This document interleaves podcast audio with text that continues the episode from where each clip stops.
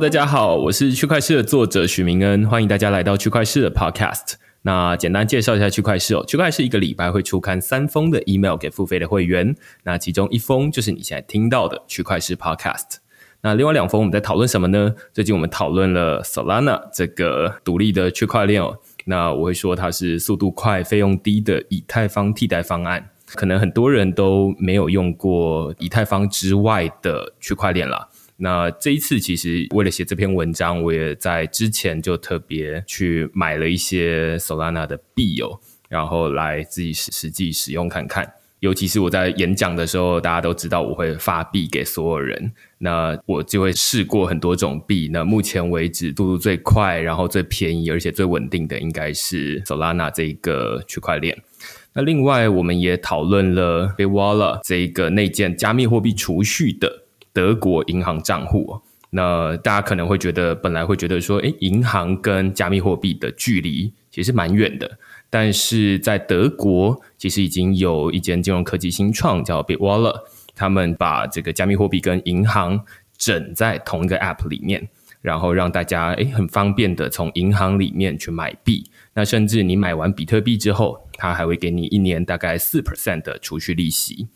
所以，如果你对这些主题有兴趣的话呢，欢迎你到 Google 上面搜寻“区块市趋势的事”，你就可以找到所有的内容了。也欢迎大家用付费订阅来支持区块市的营运。那今天呢，我们就是再次邀请到 FTX 的 COO Constance，那他同时今天也会用呃另外一个身份来跟我们讨论，他是 Serum 的顾问。那我们这一集呢，就是想要延续上一次在跟 Constance 讨论 FTX 的时候呢，我们有说到，哎。其实现在 DeFi 的发展非常的快，然后 FTX 其实也有参与一些 DeFi 的应用，所以我们就想邀请他再来跟我们分享一下，就是他们对 DeFi 的看法这样子。那我们就请 Constance 跟大家打声招呼。嗨，大家好，我是 FTX 的 CEO Constance。我的另外一个身份呢，其实是 Serum 的 Advisor，因为我们 FTX 也是 Serum 生态的一个重度参与者，我们也是希望通过我们的努力，可以搭建呃一个在 Solana 上。面完整的 DeFi 生态，对，就是刚刚前面在说我在写 Solana 这篇文章的时候，就是也有提到，就是呃 FTX 的负责人就是 SBF，他就是从二零二零年的时候就好像非常看好 Solana 这一条链，然后于是还在上面建了一个去中心化的交易所，我们叫做 Serum。那所以这一集呢，就是主要想要先问 Constance，就是说你身为 Serum 的 Advisor，就是顾问啦。那你会怎么介绍 DeFi 到底是什么？然后你可以举例说明，就是说，那大家要怎么使用 DeFi 或怎么参与 DeFi 吗？嗯，好的。嗯，其实 DeFi 呢，它的全称叫 Decentralized Finance，然后翻译成中文，它就叫去中心化金融。呃，也有一些人称为它就是 Open Finance，但其实现在大家比较常用的就是 DeFi，然后去中心化金融。那么它为什么叫去中心化金融呢？它其实是呃用一个开放式的金融系统去搭建去中心化的协议，然后产生一个点对点的一个互动系统，然后让世呃世界上的每一个人都可以随时随地自由的进行金融活动。那么在其实是在现有的金融体系中呢，我们大部分的金融服务都是有一个中央系统控制和调节的。比如说你去银行去存款取款，其实银行都是相当。于作为一个中心的清算节点来去帮你去呃，相当于是收收钱取钱呃，进行这样的一个动作。但是 DeFi 呢就是不同的，DeFi 它其实是通过一个分布式并且开源的一些协议啊、一些应用，然后让它整个这个流程不仅是点对点，就是你自己的 Wallet 和这个 Protocol 它会有一个呃点对点的互动，而且它是完全上链的，也就是说它是有很高的透明度，然后每个人都可以看到，也就是说它有很高的。可访问性，然后也是将信任风险降到最小，因为这些全部其实都是你可以看到的。这个其实呃简单的来说的话，这就是一个 DeFi。然后 DeFi 呢，它其实是一个很宽泛的概念，它包括了这些发行 DeFi token 啊，包括这个 DEX 去中心化的这种交易啊，然后包括这种借贷啊，还有我们之前去年大家为之疯狂的 Yield Farming 啊这些的，其实它都算是一个 DeFi。对，所以我之前好像也有找过其他的来宾哦，然后呃，我们就会说，其实像大家日常生活中最常接触的 finance，就是金融的应用，应该就是在银行发生的嘛，就是透过银行转账啦，或者是每个月工作就会收到薪水啊。只是这个金融应用，它除了可以透过银行发生之外，它也可以在这个区块链上面以智慧合约的方式来发生。那就是有人透过区块链转账给你，那这就是一个，也可以说这个是一个非常广义的去中心化金融了。只是我们比较少会说，哎，这个转账它就是一个金融服务，而是会说，呃，例如说再复杂一点，例如说交易或者是借贷，这都是一个比较多人会说啊，这就是一个去中心化的金融服务。那以前我们交易就要透过，例如说我们要去银行买美金啦，或者是要去买日币啦。那借贷可能就是你把这个钱放在银行里面储蓄，那银行就帮你拿去放贷，然后收到一点利息，然后他再把每年大概一 percent 或者是不到一 percent 的利率再还给这个存户。那只是现在同样的这个模式呢，现在也可以搬到区块链来，然后透过智慧合约来处理这件事情，那就不需要一个中心化的机构，像是银行这样子来负责这个金融服务。而是可以透过智慧合约，那这个智慧合约是运行在这个，例如说我们比较多可能在讨论的都是在以太坊上面的这个去中心化金融嘛，那所以就是由这个以太坊的矿工们共同营运这样子，那所以它就比较去中心化，就不像是一个中心化的机构在负责这个金融系统这样子。那你刚刚前面有提到，就是说，哎，现在 DeFi 大家就可以很容易参与嘛，就是好像大家就非常容易访问。其实访问的前提是要有一个钱包，对不对？对了。然后大家先有一个钱包，然后例如说你看到，诶，例如说 Uniswap，它是一个最活跃的一个去中心化金融的服务，它是一个交易所，那大家就可以在这个 Uniswap 上面去买卖这样子。但是我还蛮好奇啊，就是说你会怎么在深入的说，就是 DeFi 它跟传统的金融服务有什么样的不一样，还是他们就是完全是一个不同的类别的东西？简单的来说，它都是金融，所以金融肯定是有共通性的。比如说它的产品属性、它的产品特点，包括它的一些产品设计是有共通性的。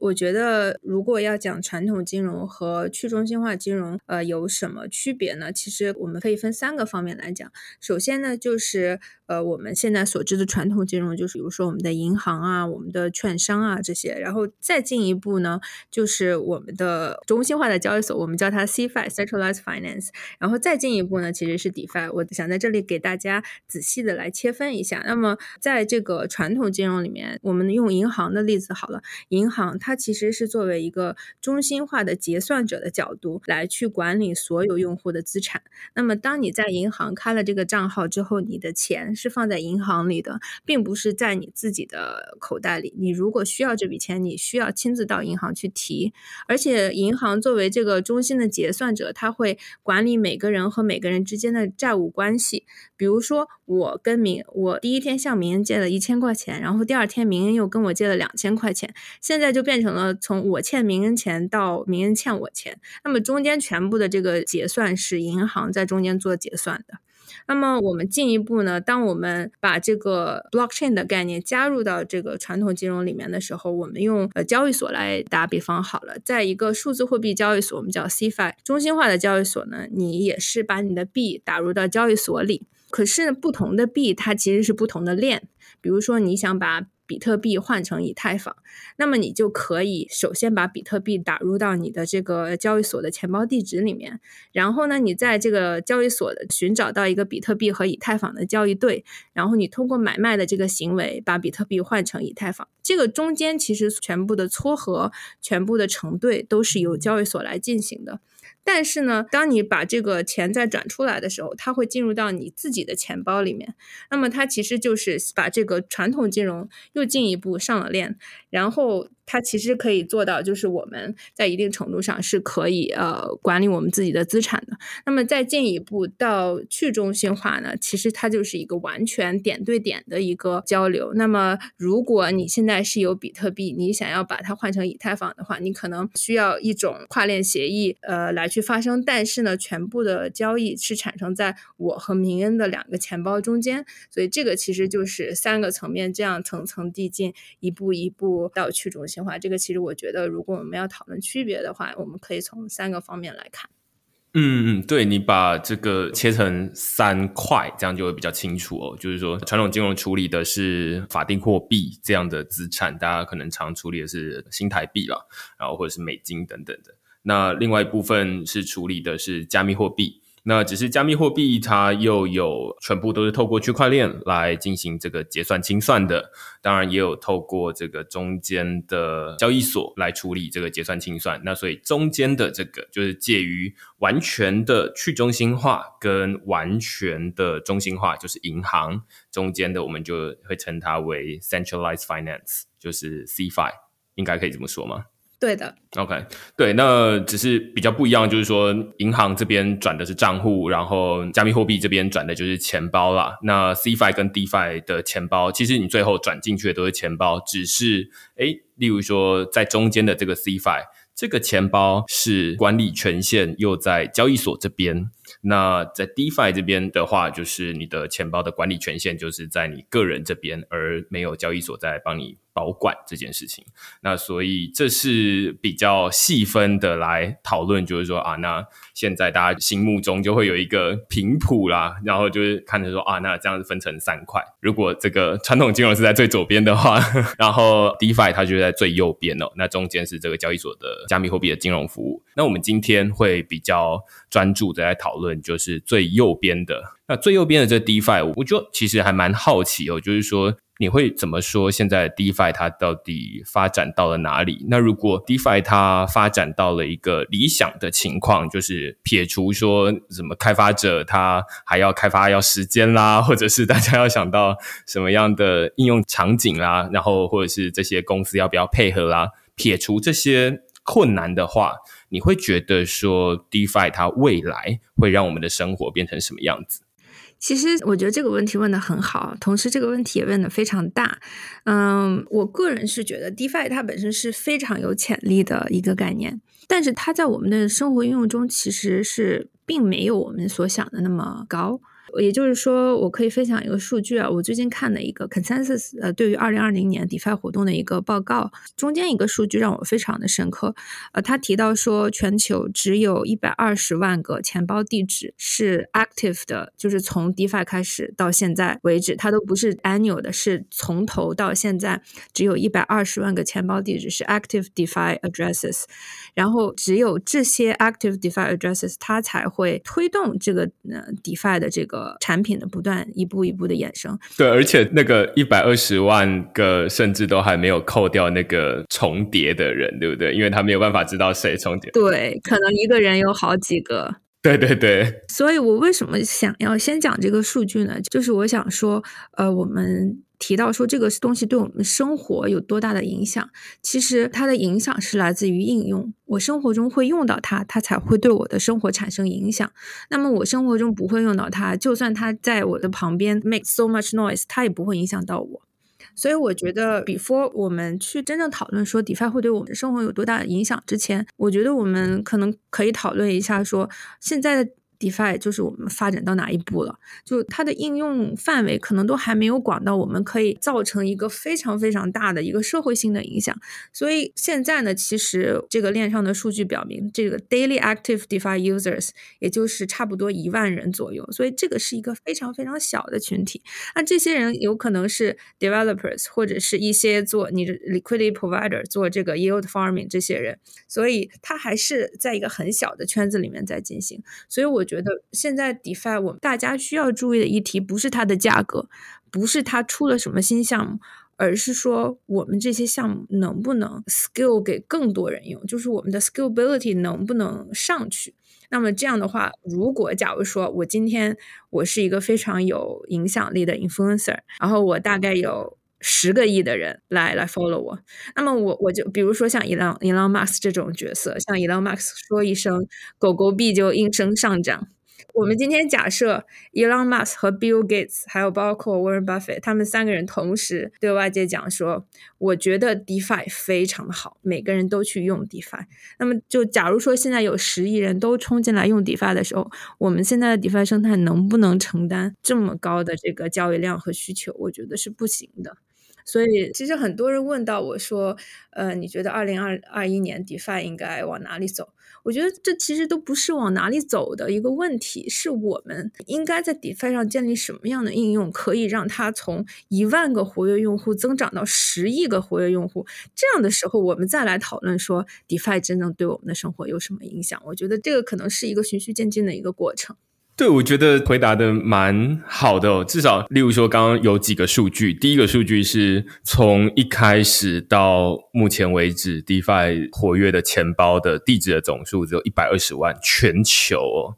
那接下来日活跃用户数大概就是一万，而且同样的没有办法扣掉那些，例如说我一个人就有三四个钱包地址的人，那我可能会用三四个不同的钱包地址去使用不同的 DeFi 的应用，所以这可能一万都已经是会说是灌水过的，那实际上的使用人数都还更少。那从这两个数据，你就可以看得出来，就是说现在 DeFi 发展到哪里？大概就是发展到了一个还没有人用的程度，我会这么说啦。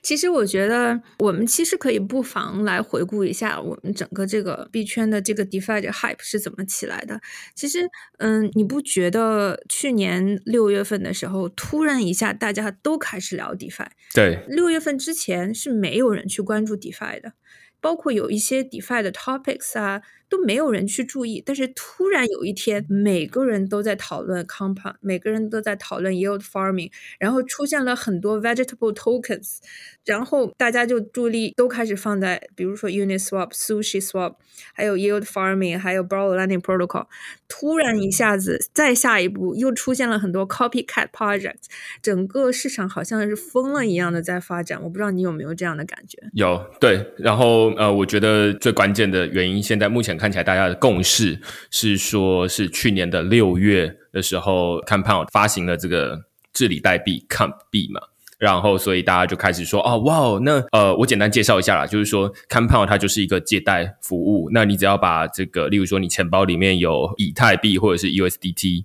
那你想要拿去赚一点利息，有点像是银行储蓄一样。那如果你把这个以太币或者是 USDT 放在自己的钱包里面，有点像是你以前就把现金存在自己的家里的床底下一样，没有利息。那如果你想要赚一点利息的话，那你可能就会把它拿去在 DeFi 这个领域的话，你可能就会把它拿去 Compound 这边。那 Compound 它就是一个智慧合约，它自动帮你把这个钱拿去借给别人。然后借钱的那个人呢，他就是可能拿去投资啦，或者是很多不同的用途，就像是会去跟银行借款，他可能会有很多不同的用途。当然，他借钱他就要付利息，所以他就会付给康胖那康胖会再付给你。所以基本上康胖它的运作方式是这样。那只是 Compound 它同时在二零二零年六月的时候，它推出了 Com 币这个治理代币，那就是说，哎，你除了这个使用会拿到利息之外呢，我们还会给你一些治理代币 Com 币啊。抗币有什么用呢？就是一个治理的用途，就是说啊，未来我们这个 compound 未来要新增哪一些币种啊，或者是有哪些改进啊，那你就有一个话事权，你就可以投票，有点像股东这样子。那所以大家就可以参与这个投票，但是它实际上没有办法说你持有抗币，你就可以拿到 compound 的营运的分润，没有这件事情，而是你有一个投票的权利这样子。对的，而且当你把你的这个币放到 Compound 的池子里面，就是相当于你把这个币借出去的时候，它会给你一个这个利息。那么去年的这个利息一度达到了百分之几百，让整个币圈为之疯狂。我当时的感觉是，突然有一天，我的微信朋友圈里面大家都在说流动性挖矿这件事情。然后当时很多人邀请我去做 speaker 或者是 podcast，讲的都是你觉得流动性挖矿有没有意义？你觉得流动性挖矿的未来在哪里？所以就是突然有一天，每个人都在讨论这个事情。我觉得我的个人猜测，除了 DeFi 它真正是是有价值的以外，大家也是被这个上涨的价格以及这个高额的年化收益率 冲昏了头脑，就是要向钱看，钱就是那个钱财的钱。对。刚刚 Constance 有另外提到一个我觉得很有趣的两个分法哦，就是你可能没有特别明确指出来，但是我听得出来哦，就是说现在的 DeFi 其实有分成两个发展的方向，一个发展的方向就是说，哎，我们除了现在既有的这种非常基本的交易啦，就是买卖币，例如说我要用这个 USDT 买阿伟的币啦，或者是买 Compound 看币这种。那你都可以去透过这种去中心化交易所买卖，这是一个很基本的金融服务。那借贷也是一个很基本的金融服务。那有一个发展方向就是说，那我们还要再发展出更多更有创意，或者是传统金融做得到的事情，我们把它搬到去中心化金融来。那只是诶，去中心化金融它因为它全球化，然后你不需要经过什么实名认证，所以它可以让本来只有非常有钱的人，他能才能够参与，或者是企业才能够参与的金融活动，让一般人也能够共享。我会说这叫金融的民主化。那这是一部分。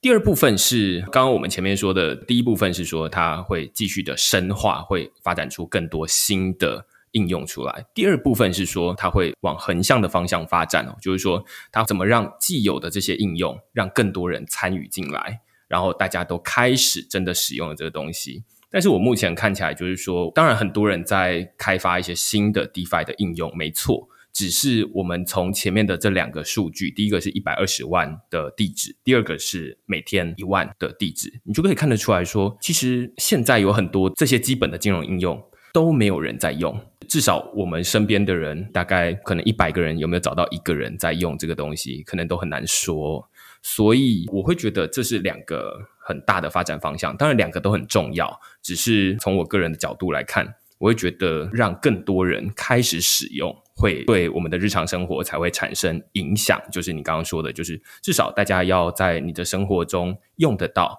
那你才会讨论说，那它对我们的未来会产生什么样的影响？要不然你现在只是说，有点像是在实验室里面可行，但是大家好像看得到摸不到，那就会不知道它到底有什么影响，可能就只有影响那一小撮人。那这可能就不是一个 DeFi 的意义，因为我们刚刚前面说 DeFi 它最重要是想办法让金融民主化嘛，结果最后又只有一小撮人在用的话，那好像就有点走歪了的感觉。对的，我非常同意呃你的这个总结，而且我觉得呃我们现在确实整个 DeFi 面临到一个这个 adoption 的一个问题。那么一个用户量小是一个方面，那么它会让我思考说我们如何去增加 DeFi 的用户。那么币圈的这些用户，他是 DeFi 的真正用户吗？还是说 DeFi 的真真正用户另有所在？但是我们还并不知道。我其实一直在想这个问题，嗯，因为我身边大部分。嘴上喊着 DeFi 很强，DeFi 很厉害的人，他们所做的也就只是去中心化的交易所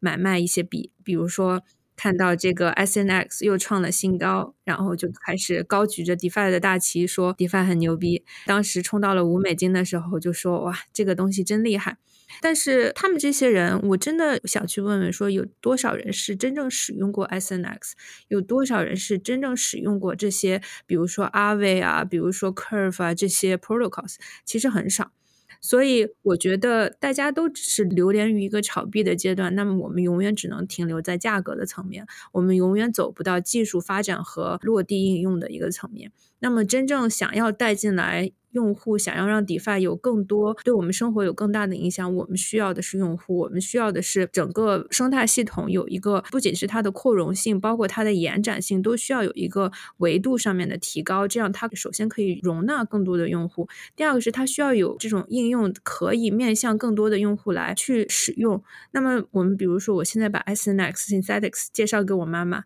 我妈妈可能研究三天，她也不知道。那这可能我妈妈年纪有点大，我介绍给我表妹，我表妹今年二十三岁，我觉得她可能也玩不通。所以这种东西呢，它是小众的东西，可能它也有它的原因。本身大家都不是非常能够理解它后面的原理，而且它又涉及到金钱。那么你把你的钱放到一个你都搞不懂的系统里面，肯定大家是不愿意的。所以呢，这其实让我想到，就是我们去年下半年投资的一个项目，它叫 Maps。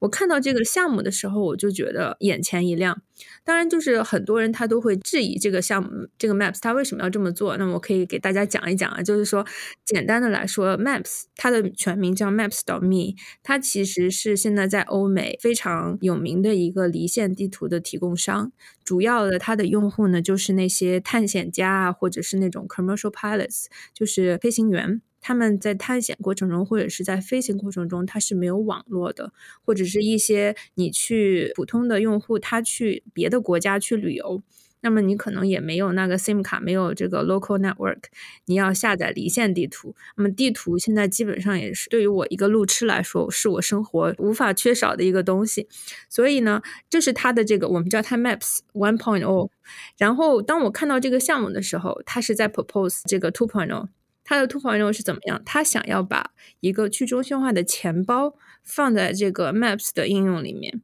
这个钱包它可以实现什么功能呢？它可以让使用它地图的用户实现这个实时的汇汇率兑换。然后它的背后呢，其实就是连接的去中心化的交易所。呃，Serum，然后它同时会在钱包里面加载一个固收的一个服务，就相当于是理财一个理财产品。因为我们出国的时候，我们首先需要比较多的钱。那么就是有些人可能比较喜欢用 credit card，呃，有些人可能觉得 credit card 上面的这个汇率太差，他可能会选择说带一部分纸币，然后去当地的再找这种 money changer 再去做兑换。那么所以他其实是想要让这些用户，当他们把钱转移到这个地图 app 上的时候，他也可以不仅让这个。钱可以用来生活中使用，它也可以收取一定的收益，比如说一定的年化利息啊。如果他们投一些结构性产品啊，他们可以更多的理财利息。这个其实就相当于像你说的，说让更多的人。来去更加自由的去使用这些他们平时得不到的这些金融产品，就比如说结构性产品，我们叫 structured product。这个其实在传统的银行业务里，它是都是给机构提供的。因为首先它的产品设计非常复杂，它可能很多 futures 加很多个 options，然后什么讲 straddle butterfly 一起组合在一起，然后规避掉了多少多少 systematic risk，然后给你最终一个年化的一个比例。我相信普通老百姓是看不懂的，就包括像我一个读金融出身的人，有的时候我看他们的这个介绍文案，我也看的是非常的头大。他是希望把这种 structured product 放到这个 maps 里面，打包成一个，比如说像 synthetic 上面的这种产品一样，然后大家呢只需要可能通过买这一个币，或者是把这个他的钱放到一个池子里。它就可以达到一个相当于是买这个结投资结构化产品的一个目的。那么这个是它钱包可能会提供的一些服务。当然，他们还有很多别的东西，但是我们今天主要不是聊它这个 Maps，我只是想简单说一下。那么为什么我会提到这个呢？因为他是想把这个东西做成三个 layer，就三层。第一层呢，就是用户层面，他只需要点击一个兑换按钮。然后它就可以换汇，但是它后面接入的是一个 decentralized exchange，上面又有一个这个 borrow lending protocol，就是一个借贷协议。通过这三者的良好结合，让用户们只需要在前端按下几个按钮，实际是进行了一个去中心化的一个交易。我觉得这种应用其实就非常非常的落地，而且他们已经有了一点四亿的用户在全球。所以，当你把这个东西呈现给一点四亿用户的时候，如果他们愿意使用，其实是在变相的增加 DeFi 的这个用户群体。我觉得这样，我们真正需要更多这样的应用，更多这样有这种非常成熟的用户和自己的这个商业模型的这些商家、这些公司去考虑，他们是否想要把 DeFi 纳入到他们的商业地图中。我觉得这个才是我们快速扩展 DeFi 的途径之一。我不能说这个是唯一途径，但是我觉得这是一个可以快速扩展 DeFi 的一个途径之一。对我非常同意。然后我这一段时间，我正好有写了 Master Me 这个。project，呃，我在里面有讨论，就是说，哎，一个最简单的应用，我举两个我觉得蛮好的 DeFi 的应用，一个就是 Maps.me。我在里面提到，就是说，这可能未必是 Maps.me 现在要做的事情，但是我觉得这是一个很长期，它一定可以做到的事情。就是说，现在大家在无论是出去旅游，或者是在订餐厅或订饭店的时候，至少在台湾，大家都会先去 Google 地图看一下它的评价。就是说啊，那他是什么四点五分，然后或者是四分，或者是哇只有三点五分，那我们要不要考虑换一间？类似这样子。那换句话说，地图它已经变成是我们每天都会打开的一个东西。那刚刚 Constance 也说，路痴也更是这样子。对的，对我需要地图可以精确到那个转弯的地方到底在哪里，因为我真的方向感不好。对，那这是第一步，就是我们要去找到一个饭店或餐厅的时候，我们要做这件事情。第二步是说，假设你要订饭店。你看完就说哇，那它的评价可能四点七颗星，那满分是五颗星嘛，那所以应该是不错。然后看下面的留言都还蛮不错的。于是 Google 地图上面有一个很简单的功能，就是说啊，那你可以看一下它的房价大概是多少钱，然后你也可以看它什么时候还有空房，类似这样子。那只是未必会准确，你就是可以大概看得到他们现在的情况。然后呢，如果你现在想要订了，你没有办法在 Google 地图里面订，你就得。跳到 Agoda，跳到 Booking.com，或者是跳到 Hotels.com 等等的这种订房网站去。换句话说，你的资讯流跟你的金流是分开来的。你在 Google Maps 上面看得到的这些房价的。资讯或者是它的评价的资讯，你没有办法直接在地图里面完成交易。这当然是很简单的。第一个原因是因为 Google 地图它没有处理金流，但是第二部分就是说，我们可不可以让这件事情变得比较简单一点？就是说，订一个房间，你就是啊，那要跳到官网去，跳到这个订房网站去，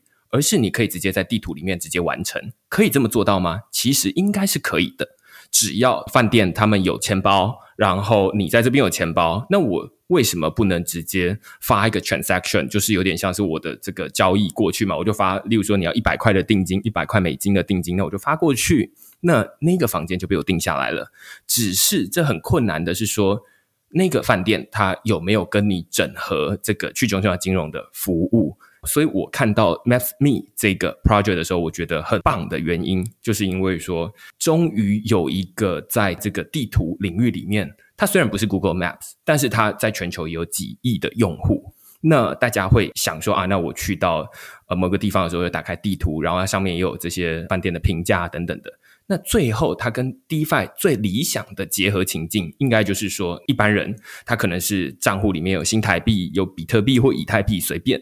你转过去之后，他要收到的是，例如说，他想要收到的是 USDT 或是 USDC 稳定币。那中间透过一个去中心化交易所转换，然后直接到他的钱包里面去。那他同时也联动到他的这个订房系统，然后就帮你保留那一天晚上的某一个房间。那这样就完成了，你不需要再从这个网站，然后跳到订房网站，然后再跳回来，就是说啊，那我可能还要再看什么东西，或者是留下评价。而是你可以在一个地方就完成所有事情，这是 MathMe 的这一个，我觉得跟 DeFi 整合蛮好的一个情境了。呃，你有想要补充吗？我只想补充一点，这个也是我觉得最最 convince 我的一点，就是其实我们对地图的使用习惯跟我们使用别的一些休闲软件它的使用习惯是不一样的。你打开地图的时候，你脑中一定有一个非常明确的目标，你才会打开地图。假如我们以一个餐厅为例吧，我今天晚上要和朋友约了一个餐厅，他告诉我这个地址，但是我不知道怎么走，那么我要去搜寻这个餐厅在哪里，然后我需要导航。第二种呢，就是最常用地图的情况，就是你刚才说的几个。我今天非常的想要吃泰国菜，可是我不知道我周围的这些泰国餐馆里面哪个评价好，我就会打开 Google 的地图，然后去看一下这个评价，然后去选这个评分最高的那一间。这个其实对于用户，对于地图提供商。这些都是它的大数据，这些都是用户数据，我们叫 user behavior。它可以通过这些数据，在最短的时间内定位出来你是什么样的年龄阶层、什么样的使用习惯、什么消费习惯、什么消费级别，来去给你推荐内容。其实我们大家可能想不到，Google 地图它每年最高收入的板块是在它的广告板块。它作为一个地图，它最高收入是在广告板块。其实也是因为它可以非常精准的定位用户，他最适合什么样的内容。那么，其实我们把这个放到金融上面来说，我相信每个人都有经历。你要去开一个理财账号，它会让你填很多，说你平时的收入是多少啊？你平时怎么样怎么样？它其实这个都是通过这种标准化的表格和流程去发现你是一个什么类型的用户。但它的定位可能没有那么准确，因为我们总共也可能只会回答五到十个问题。但是从这样的数据来去给呃用户去提供去中心化的一个金融产品，我觉得这种是最准。准确的。就是让我觉得说，为什么他是有前途的？因为他手上也掌握着非常非常庞大的一个用户数据。那么他通过这个数据，他不仅可以提供去中心化金融。它还可以跟，的确，他们现在在跟 Booking.com 合作，它可以精准的给向用户推送你适合什么样的酒店，你适合什么样的餐厅，你适合什么样的旅游地点，这些都是非常适应这个现在的社会潮流的。因为大家可能每天接受到无数的被推送上来的内容，但是可能有效的内容，你真正会点进去的内容只有一到两个，所以我觉得精准在这个方面就非常的重要。嗯嗯。对我听起来，你比较 focus 在他的行为数据，跟他本来，例如说他可能只有看一看，甚至他可能没有住过，他就可以在上面留言。但是资讯流结合金流，就是哎，你看完了之后，你实际有买那个数据是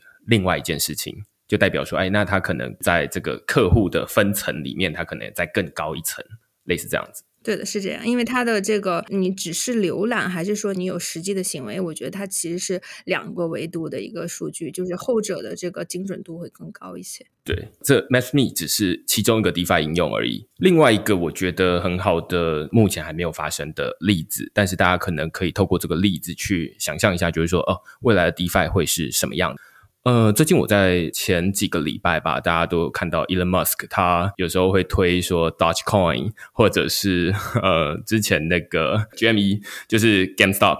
的这个股票嘛，然后大家在 Reddit 底下的子论坛叫 Wall Street Bait，s。的这个子论坛里面，在讨论说要怎么推倒资本主义的高墙嘛，然后所以大家就想说，基本上那边的留言可能就是来说拜拜拜，然后 hold hold hold，然后就是想办法去嘎空这些这个放空的机构。但我有一个蛮有趣的想法，就是说现在大家在 Reddit 里面去讨论这些事情，最后大家要付诸实行。基本上大家都是跑到 Robin 或者去那边买卖嘛，那所以它同时也其实跟刚刚这个地图的情况类似，就是说你在里面看完了资讯之后，你要跳到另外一个网站去处理金流的问题。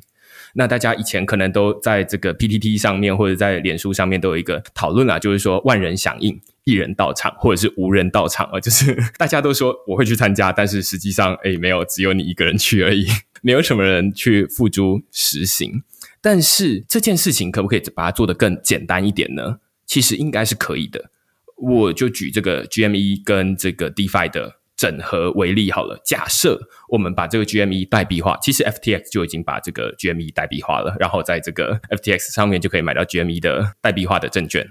然后呢，如果这个 GME 它是代币化的东西，那它同时可以上到，例如说 DeFi 的这种去中心化交易所，它可以怎么整合呢？Reddit 它下面它可能会有一个呃赞或者是一个爱心等等的，然后就让你来代表说啊，我对这个贴文的支持。那说不定哪一天 Reddit 它整合 DeFi 的做法就是，哦，那你发一个贴文之后呢，你下面你就可以一美金买 GME 代币化的股票。那于是这个贴文越红，它可能就是，例如说 Reddit，它本来就已经有绑定钱包了，可以直接按一下，那你就可以从你的钱包里面付出一美金，然后换得一美金等值的 GME 的代币，那这就完成了，你不需要再跳到 Robinhood 里面去买卖，那当然也就没有什么它禁止你买入的问题，那这就是一个很简单的。DeFi 的整合跟传统的我们日常生活中的应用情境，所以从刚刚这两个例子，大家可以看得出来。当然，一个是正在进行，就是 MathMe 这个例子，那另外一个。是它可能过去都没有发生过，但是我觉得它可能某一天真的会发生。就是 Reddit 它整合了这些去中心化金融的应用，让你很容易在这个股票的板位里面，就可以直接让乡民可以真正站起来推倒资本主义的高墙，大家集结起来，然后你就可以一人一美金。支持这个股票，无论这一次可能是 GME，下次可能是什么。那在讨论这个加密货币的时候，你也可能就是大家去买 Dogecoin 或者是其他的不同的币种，这其实完全都可以做得到。那 DeFi 它容易的地方是说，它可以直接把交易的应用整合进来到一个完全无关，像 MathMe 或者是 Reddit。这样子的地方，那大家可以让你可以有点像是金流结合资讯流。大家可能以前在这个 Medium 这个文章底下就会有一个 Like button，就是你可以按拍手，然后对方他就可以拿到 Like Coin。那这个就是一个很简单的应用嘛。那它只是把它整合到 Reddit 里面，就会变成说啊，那你只要点几下，然后你就可以买到这个代币。这其实是差不多的概念。换句话说，它技术已经可行了。只是说有没有人去这么做而已。那当然，这个 FTX 或者是 Alameda Research 去投资 Mathme，这是一个代表性的事件，就我看来。但是 Reddit 它哪一天会不会也整合了 DeFi，然后让大家很容易的透过 DeFi 的应用，你不需要再去跳到另外一个应用去，那你就可以使用。我觉得这是一个非常有趣的未来啊。对对。这个的确是蛮有趣的。其实我之前并没有想到你说的这个方向，但是我觉得你说的这个方向还是蛮有趣的。对，所以它为什么传统的中心化？你你可能就会说，那 Robin 会整合进来，Reddit 不就结束了吗？对啊，这当然是技术可行，但是问题是他们不一定会这么做的原因，是因为这两个公司的整合实在是太难太难了。那另外一个是你，即便是整合进来了，你的在 Reddit 里面，如果你要在 Robin 会买东西的话，那你可能还要登入账号等等的。那 DeFi 世界里面，你的钱包地址就是唯一的 accounts address。你只要你的钱包里面有钱，那你就可以直接交易了。那每一个 DeFi 应用都认这个钱包地址，那所以你可以任何整合不同的 DeFi 应用进来。这是我觉得它跟传统金融最大的不一样。因为如果我这时候整合进来了，例如说 Robinhood。那如果我下次要买，下次要买币的话，那可能又要整合 Coinbase 或者整合 FTX，那每一个都是一个独立的账号系统。那 Reddit。论坛里面的使用者，他光是登入不同的账号系统，或者是 Reddit 本身的工程师要整合这些账号系统，他就疯了。那但是如果你是钱包的话，你就比较没有这个问题，就是啊，那你就每一个都是认你的钱包，那你就可以直接进行操作了，这是容易非常多的。对，其实我觉得，嗯，你刚才说的这个模式让我想到了一个去中心化金融比中心化金融好的一点，而且是中心化金融做不到的，就是它的我们叫它 composability，就是可组合性。那么 DeFi 呢，其实每一个 protocol 它都是开源的，任何人都可以在这个开源的这个 code 上面继续再去建立他自己的一个新的协议。那么我可以举个例子，还是用这个去中心化交易所的这个例子，因为这个例子可能大家会比较了解。就是说，我们中心化的交易所，你是一个现货交易所，还是说你有这个杠杆的交易所，它其实是不一样的，因为它它背后的撮合引擎、风险引擎都是不一样的。如果呃你是一个现货的交易所，想要加杠杆进去的话，你可能需要再写一套完全不同一套体系出来，然后再加进去，是非常麻烦的一个步骤。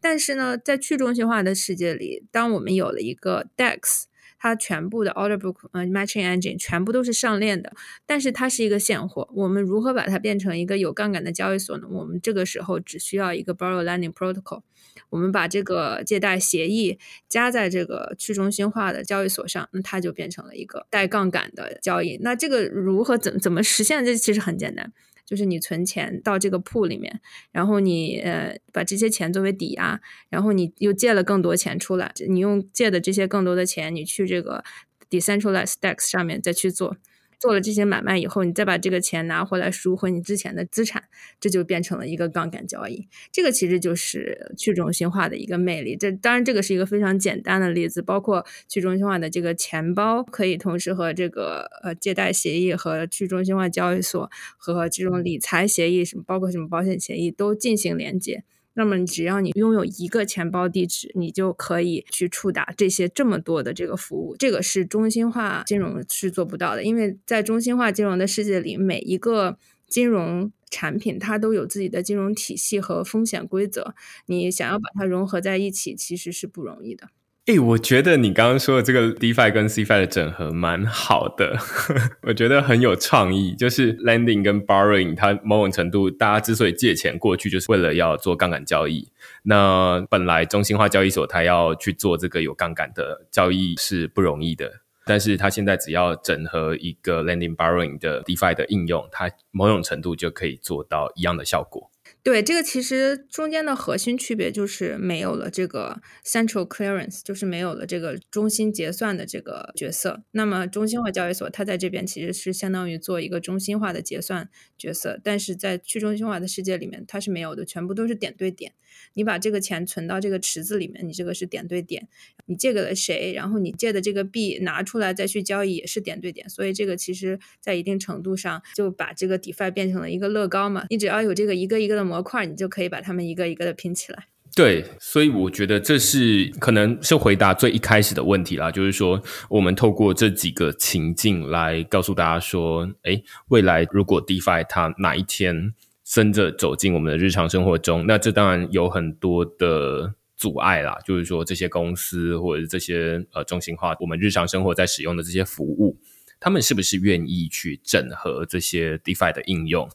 那另外一部分就是说，DeFi 的应用它是不是足够好用了？现在我常常在转账，光是转账这个很简单的动作，在转以太币的时候，可能就是要付三十块、五十块台币等值的以太币出去。那如果你只有转五块钱、十块钱的话，因为我就是撒币给这个参加演讲的参与者嘛，那我不可能撒就是一个人一千块，那我就赔死了这样子。那所以我当然就是每个人五块、十块，但是我要付三十块、五十块的手续费，那这是对我来说是非常不划算的。那更何况你是在操作这种 DeFi 的应用，每一次可能就是五百块、一千块、两千块在花，那你如果存进去的钱可能只有，例如说两万块好了。那你光存进去就要花两千块的手续费，你提领出来又要两千块，那你存一年的利息可能都不够付这些手续费。那换句话说，这其实 DeFi 本身自己，就我看来，DeFi 它本身的 infrastructure 都还没有准备好，至少在以太坊这个区块链上。所以我的文章才会在讨论，例如说 Solana 这样子的替代方案啦，或者是大家会在讨论以太坊它还有 Layer Two 啦等等的这种解决方案，想办法让 DeFi 变得好用一点，至少大家在操作的时候不需要支付那么多的手续费。那接下来才会有创意的部分，就是说，好，那我们一个一个乐高到底要怎么跟现在既有的传统金融服务整合在一起，然后推出一个对大家来说更有更有趣，或者是门槛更低的金融应用出来，这样子。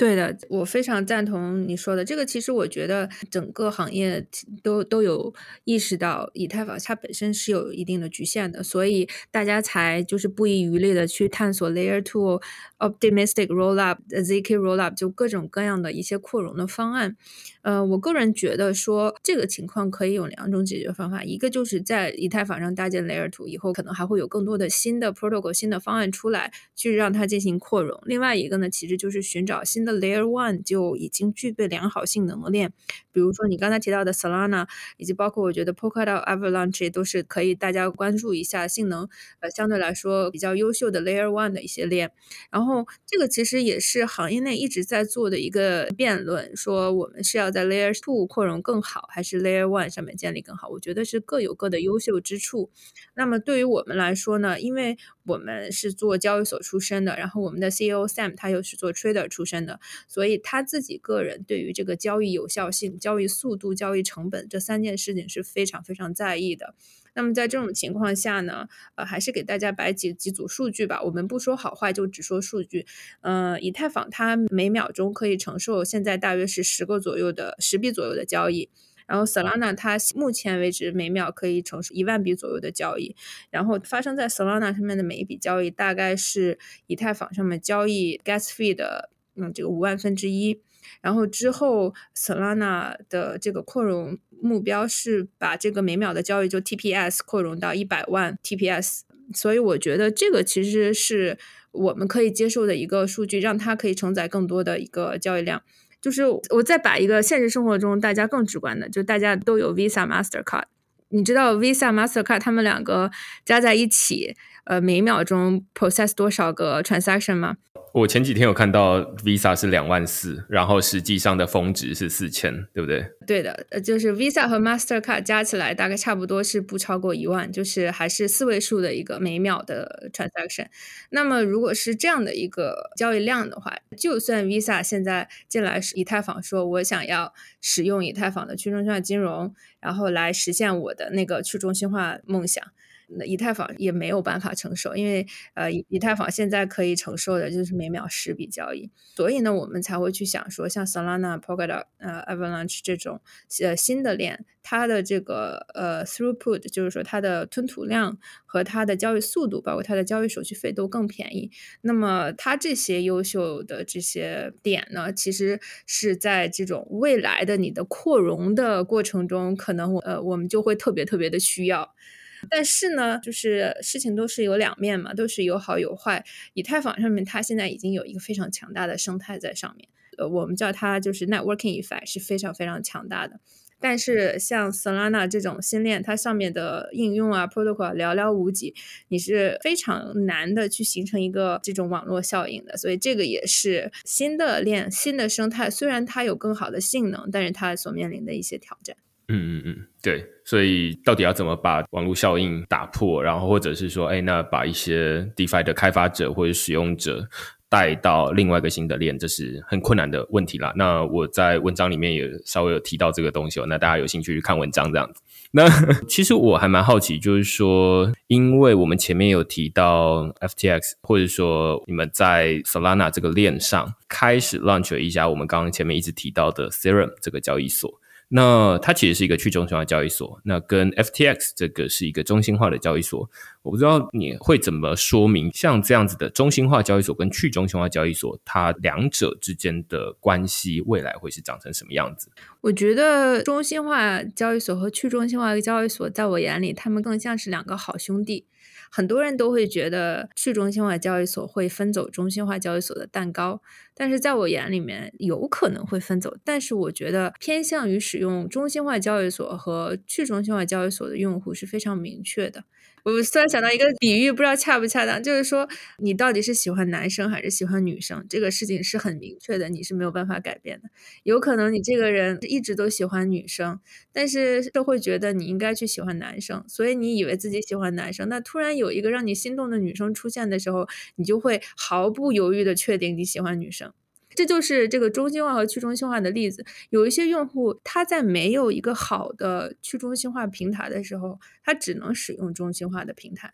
那么当这个好的去中心化平台出现的时候，他可能会毫不犹豫的就转向去中心化平台。那么在这种情况下，就是在一定程度上，他好表面上看说他好像是分走了中心化的用户的蛋糕，但是他其实这些用户他可能本身就是想要追求这种极致的透明、极致的这种无信任机制在里面。那么再进一步说他们两个的关系，我觉得刚才用的是交易所的例子，那么我们就是再更大一点，我们说 CFI 和 DeFi 这两个的关系，我觉得他们是一个共荣共生的一个关系。我们可以回顾一下去年，从我们从年初到六月份，包括三月十二号出现了黑天鹅事件之后，其实整个币圈的不管是这个 sentiment 啊，还是大家的交易活动都是比较低迷的，然后市场也比较的平静。当这个六月份突然 Compound 发了币，大家开始疯狂的追求这个年化率啊，还有包括流动性挖矿的时候，整个市场就又活跃了起来。随之而来的就是中心化交易所去上线这些去中心化的代币，然后又带来了更多的交易量。包括现在也是这个 DeFi 的又一波热潮，其实。反观他们的币价在中心化交易所上面不断上涨，而造成大家又再度关注了 DeFi。其实我们其实冷静的去看，我们十二月份大牛市比特币疯狂在涨的时候，似乎没有人在讨论 DeFi，大家讨论的是哇，比特币会不会破三万？哇，比特币会不会破四万？哇，比特币涨了，以太坊什么时候涨？我们讨论的是这个。但是突然一月份，各种去中心化代币开始。涨的时候，大家又开始讨论去中心化的未来在哪里。然后我们看到各种各样的 protocol 出现了 V 二、V 三，它才开始有这样的发展。所以其实通过这个例子，我觉得它真的是一个共荣共生的关系。只有两个方面都好，它才可以推动整个市场把这个蛋糕做大，而不是说谁一定抢了谁的蛋糕。我觉得只有。把蛋糕做大了，包括我个人觉得中心化交易所，比如说我个人是 FTX 的，然后在我看待币安、火币 OK 这些大家叫竞争对手，其实我并不觉得是竞争对手。我觉得只有我们大家一起把这个行业的蛋糕做大，整个行业得到了增长，那么我们每个人都有增长，而不是说我一定是要我一人独大，然后把你吃掉这种。所以我本身是这样的一种看法，所以我觉得中心化金融和去中心化金融它其实是共荣共生的一个状态。当用户有更多的选择，何乐而不为，对吧？嗯，我自己会从另外一个角度切入，就是在我在写文章的时候，我也是边写然后边想说，到底现在去中央金融有越来越多的功能，当然它我们前面有提到它还没有那么多人使用啊，但是诶，假设把这些限制都拿掉的话，诶，去中央金融有这么多的功能，然后它又不需要什么实名认证啊等等的。那它到底对于中心化金融有什么样的影响？我自己的结论是，中心化金融它有点像是我们去银行办事，以前就是没有手机网银的时候，我们就要去银行，那处理很多这个临柜才能处理的事情。那去中心化金融，去中心化金融它是什么样的东西呢？我觉得它比较像是 ATM。ATM 它可以放在大型商场里面，它可以放在这个游乐场里面，它可以放在餐厅里面，它可以放在很多不同的地方，它可以跟这个情境整合。大家在 Costco 买东西的时候，就会觉得哦，我没有钱了，那我需要领一点钱。那这时候 ATM 就可以帮忙，你不需要跑去银行。那你在买东西的时候，或者是你在吃饭的时候，都会有这样的需求，所以你可以透过 ATM 来满足你基本的这种金融服务。那中心化金融是什么呢？它比较像是说，它提供一个很完整的，你去到这个网站了，你去到 FTX，你去到币安这个网站了之后，诶，你可以。享受到非常完整的服务，那所以一个是比较深，然后比较完整，呃，有真人的服务。那去中心化金融，我觉得它比较像是一个比较广，然后它全自动化，因为现在大家都知道说你在 DeFi 里面把这个钱弄丢了，或者是这个被害了。那是没有人能够救你的，我觉得这有点啦，有点类似 ATM。当然，你 ATM 钱弄丢了，那个你打去银行，他就会 赔你哦。那 对，但是呃，我觉得它有点类似这种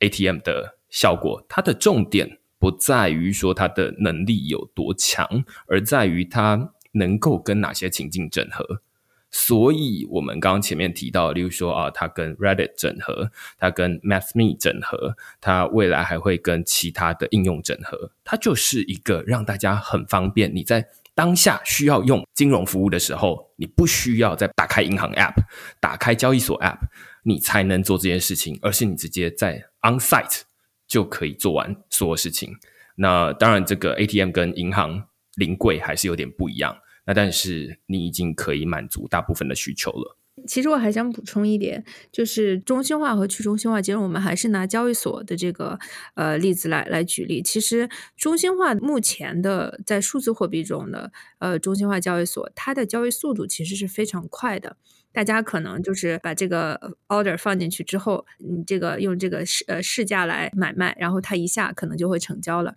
但是它在去中心化上面，它可能要面临的滑点的问题啊，然后它要面临这个呃流动性不够的问题，还要面临的这个就是 gas fee 非常高的问题。所以它的这个每一笔交易所面临的问题是比中心化交易所它每一笔交易面临的问题是要多的。所以这个也就是说，当时我为什么会说说有。有一些用户他一定会喜欢这种快速的、简便的，然后另外一些用户呢就喜欢这种像你所说的这种拼接的，可以一个地址有多种 access 的这种用户体验。所以我觉得他们其实是互相不冲突的。嗯嗯嗯，对。我自己还蛮好奇，就是说，像一般的使用者，他当然是可以未来期待有这样子的金融服务啦。但是我不知道你会不会日常生活中接触到一些企业，因为我之前有被问到说，哎，那我们对于 DeFi 很有兴趣，但是我们到底要怎么投资？我们是去买它的币吗？就是刚刚前面说，就是我们去 去买 Aave、买 Compound、买 Uniswap 他们的代币吗？还是他们到底要怎么投资？你会给他们什么建议？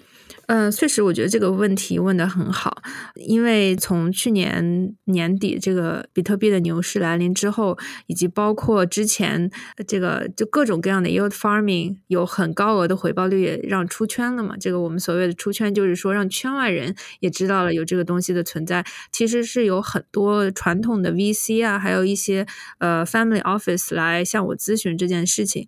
嗯，首先呢，我会希望搞清楚的是他们的风险承受能力有多高。那么每个人一个投资基金，他们在寻找 alpha 的同时，他们也会去管理他们的风险风险敞口。那么有一些基金，它可能或者是 family office，它的风险敞口就比较低，它比较喜欢稳健型的这种投资，有稳定的回报。然后我通常给他们建议说，那你还是不要去看这方面的就币圈的投资，因为币圈真的是除了真正意义上的稳定币，因为现在很多稳定币它其实不是一比一的嘛，除了真正意义上的稳定币以外，实际上全部的它的 volatility，它的这种波动率都是比传统市场上要大非常多的。那么，如果你的风险敞口比较小，那么我建议你不要投，就是比特币啊这些数字货币。如果你手上真的是有非常非常多的钱，你想要你的钱呃去投资三到五年，因为传统的 private equity 他们基本上都是呃五到十年的这个投资时间嘛。如果你真的是看到五到十年，是我觉得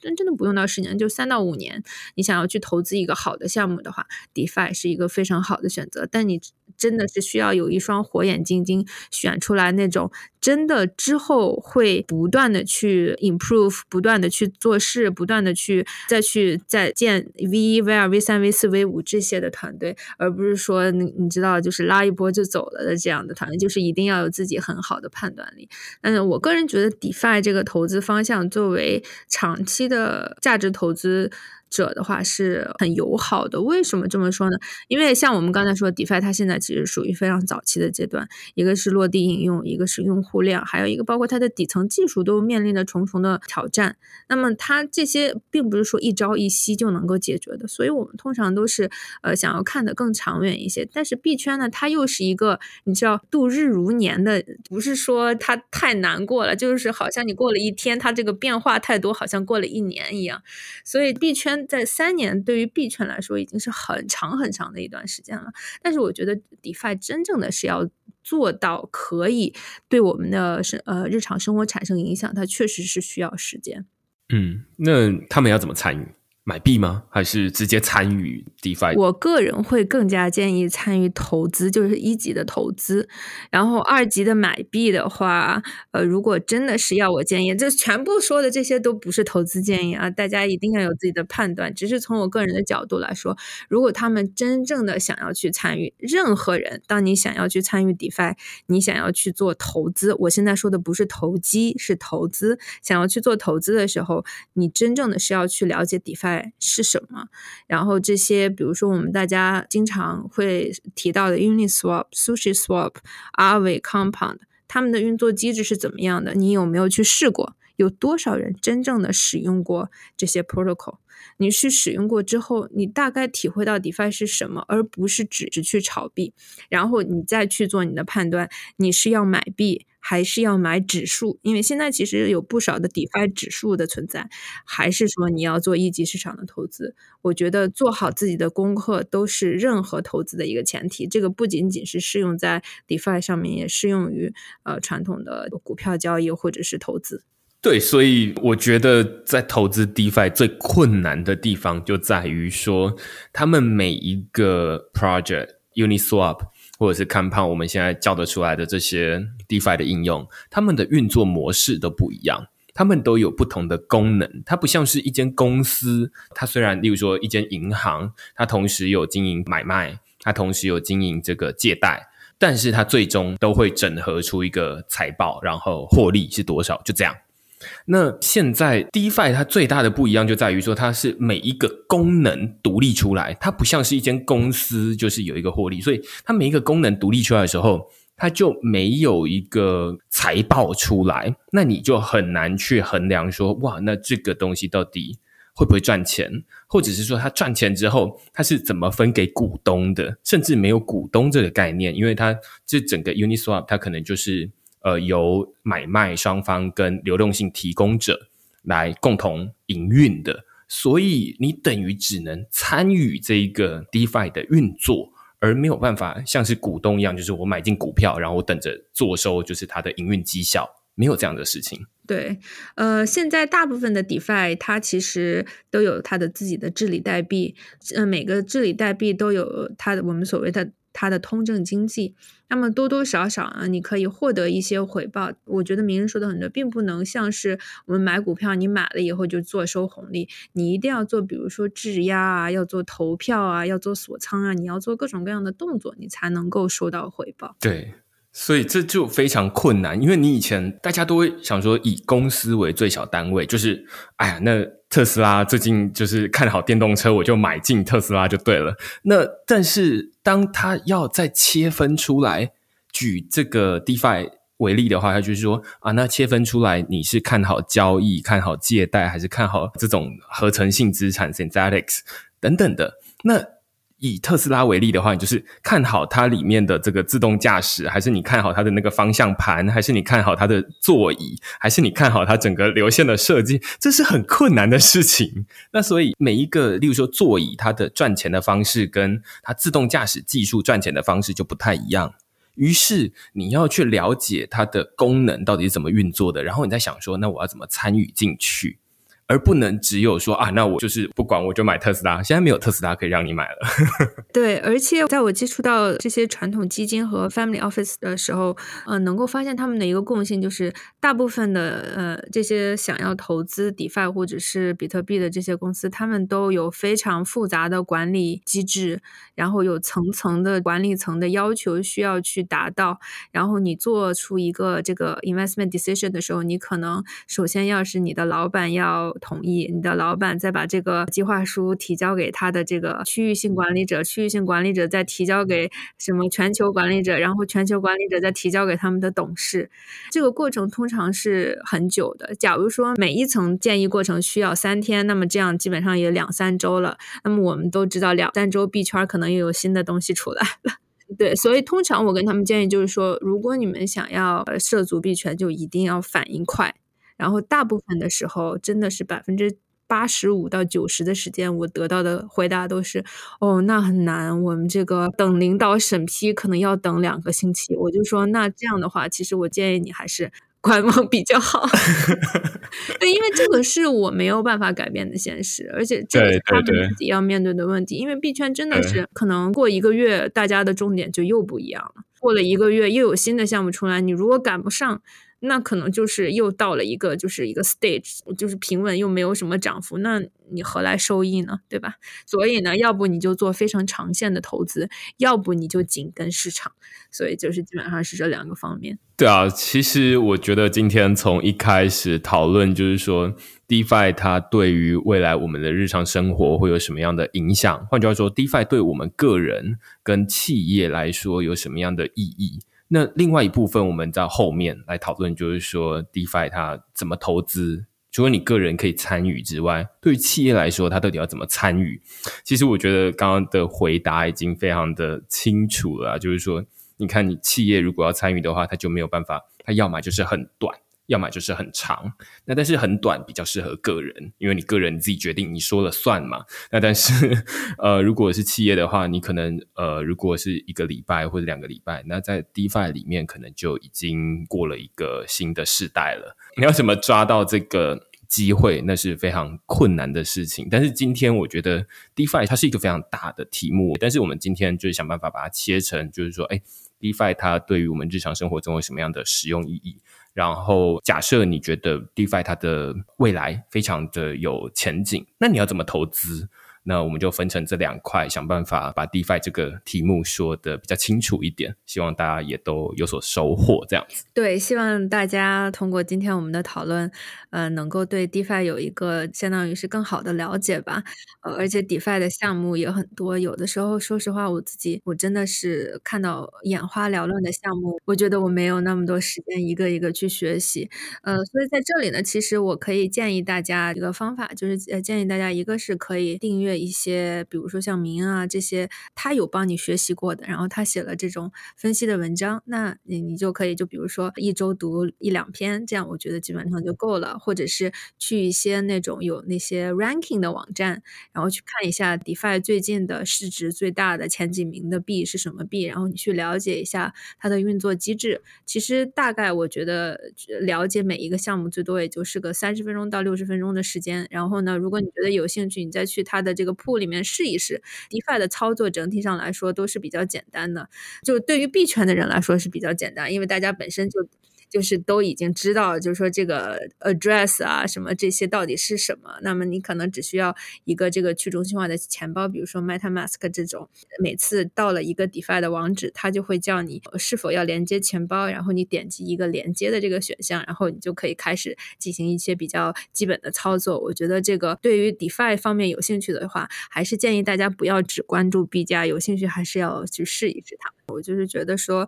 呃，现在整个市场都太过于关注价格了。但当然，价格使大家赚钱是非常非常重要的一个方面。你赚不到钱，你肯定是不会去做事情的嘛。但是我们作为普通用户的话，真正把它使用起来，我觉得才是让推动整个行业发展的第一步。就是说，他要把产品先开发出来，我们才去使用嘛。所以，就是我觉得，希望大家在关注价格的同时，也可以真正的去使用这些 DeFi 的协议和应用。嗯嗯，对啊。最后照样可以真财。感谢明恩，感谢明恩。就是大家知道我是 FTX 的 COO，也是 Serum 的 Advisor，所以我们现在在 FTX 方面和 Serum 方面都有在招聘人才。FTX 方面呢，我们其实在中国大陆和台湾地区都想要招到可以帮助我们扩展社群、做线下社群的人才。然后 Serum 方面呢，其实 Serum 有一个 Ecosystem Grant，我们投了很多好的 DeFi 项目，但是他们很多项目。他们都是只有开发团队，没有做 BD 和 marketing 或者是 community manage 的团队，